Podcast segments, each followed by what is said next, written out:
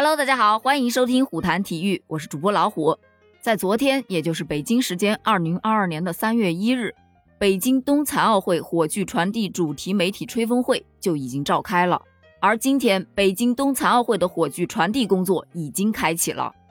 有五百六十五名火炬手在北京、延庆、张家口这三个赛区去进行火炬传递。而整个火炬传递工作分为火种采集、火种汇集和火炬传递三个部分。据了解啊，北京二零二二年的冬残奥会官方火种将有九处火种汇聚生成，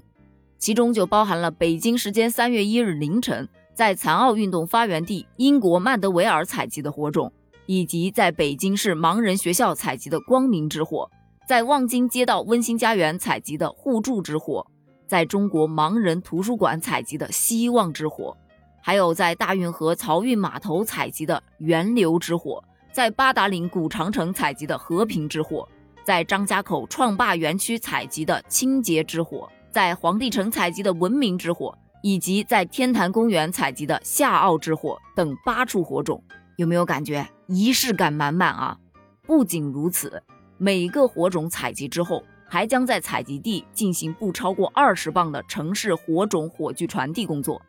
当这九处的火种全部汇集之后，将继续以九天之火为主题进行火炬传递。而咱们五百六十五名火炬手，大多是在各行各业取得杰出成绩，或者说做出过突出贡献的先进代表，而且大部分是扎根在生产和工作一线的这些不平凡的普通人。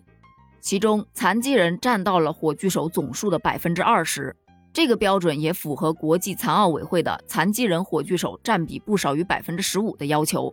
其中最值得期待的是，本次冬残奥会的火炬传递中，会向人们传递科技改变生活，让不可能变为可能的理念。那么，最终在三月四日，火炬将在以自强不息为主题的北京市残疾人文化体育指导中心。以梦想之路为主题的中国残疾人体育运动管理中心和以冬奥之家为主题的北京冬奥组委的驻地进行传递，而三月四日的晚上就是咱们的北京冬残奥会的开幕式了。本届开幕式也是以运动员为主体的，所以大家可以尽情期待一下。咱们下期见，拜拜。